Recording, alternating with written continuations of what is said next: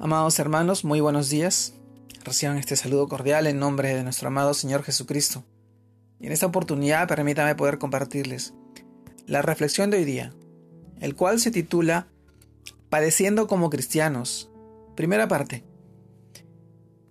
Y reflexionamos en el pasaje que leemos a continuación y esta vez lo encontramos en 1 Pedro, capítulo 4, versículos del 12 al 17. Leemos de esta manera. Amados, no os sorprendáis del fuego de prueba que os ha sobrevenido, como si alguna cosa extraña os aconteciese, sino gozaos por cuanto sois participantes de los padecimientos de Cristo, para que también en la revelación de su gloria nos gocéis con gran alegría. Si sois vituperiados por el nombre de Cristo, sois bienaventurados, porque el glorioso Espíritu de Dios reposa sobre vosotros Ciertamente, de parte de ellos, Él es blasfemado, pero por vosotros es glorificado. Así que ninguno de vosotros padezca como homicida o ladrón o malhechor o por entremeterse en lo ajeno. Pero si alguno padece como cristiano, no se avergüence, sino glorifique a Dios por ello. Porque es tiempo de que el juicio comience por la casa de Dios. Y si primero comienza por nosotros, ¿Cuál será el fin de aquellos que no obedecen el Evangelio de Dios? 1 Pedro capítulo 4 versículos del 12 al 17. Amados hermanos, el título de hoy día, Padeciendo como cristianos, primera parte. Y en este pasaje del libro de Pedro nosotros reflexionamos, es que debemos considerar que los juicios vienen debido a las consecuencias del pecado. La palabra de Dios anticipa con anterioridad al juicio a los moradores de la tierra por la enfermedad más grave, mortal y contagiosa, el pecado.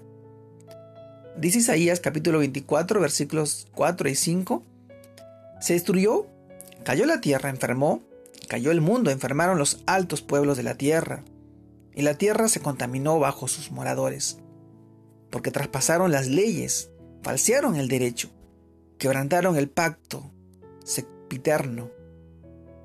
Amados hermanos, y de este juicio no está libre ninguno.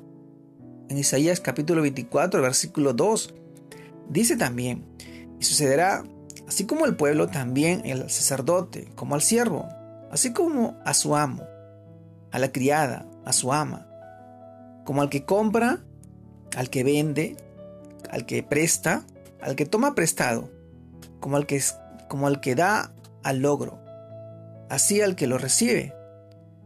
Esto, amados hermanos, lo estamos viendo en la actualidad con, con la proliferación de las enfermedades, de la violencia, la muerte, de todo lo que estamos pasando en el mundo entero. Pero si nadie está exento, ¿qué sucede con los hijos de Dios? Con la iglesia del Señor.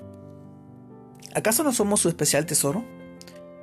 Amados hermanos, debemos reflexionar entonces que ahora pues ninguna condenación hay para los que están en Cristo Jesús. Los que no andan conforme a la carne, sino conforme al Espíritu. Romanos capítulo 8, versículo 1.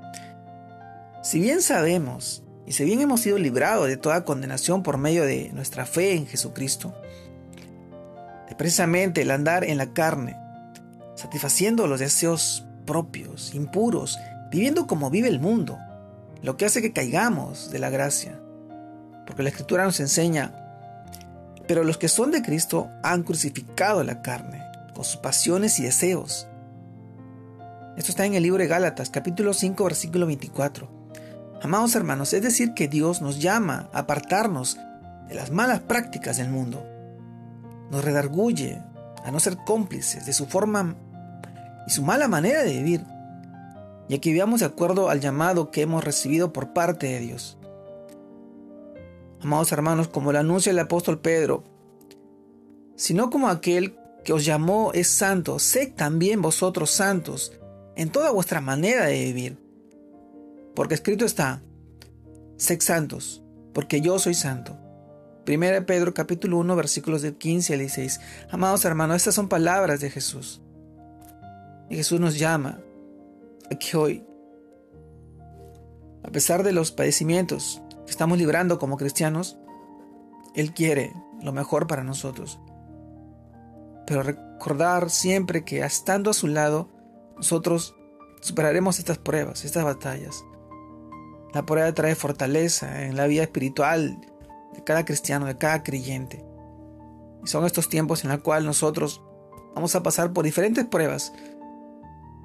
Pero así como el oro se refina con el fuego, nosotros somos refinados con las pruebas y las aflicciones que estamos pasando.